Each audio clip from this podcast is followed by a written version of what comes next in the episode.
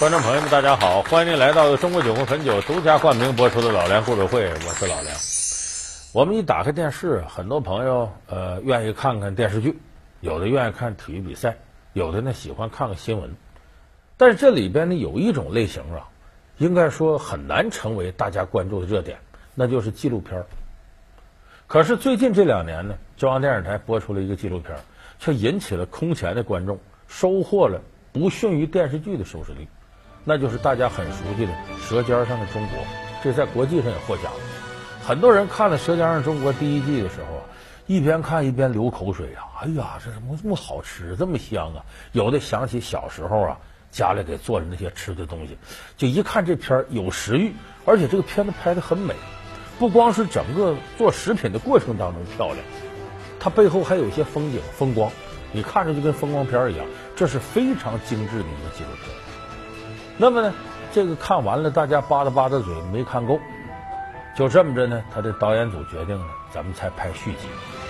所以经过一年多的筹备呢，这《舌尖上中国》的第二季在中央电视台播出。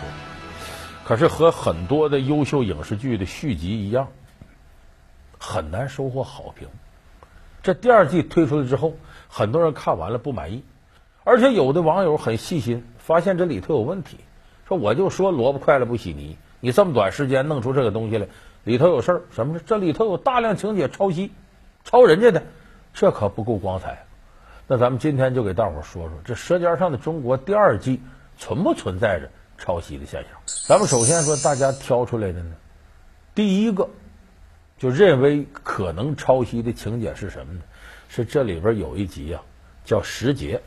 说的是呢，台湾的原住民有个少数民族叫达悟族。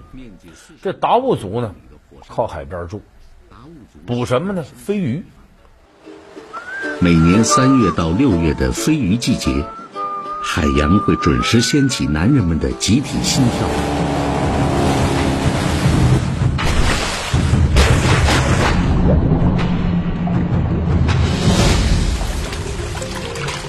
为了躲避天敌。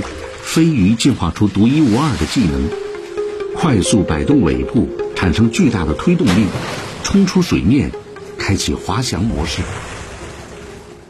咱们有朋友看过电影《少年派的奇幻漂流》，大海上的鱼嗖嗖嗖飞起来，那其实是这种鱼类自我保护的一种方式，就是它为了躲避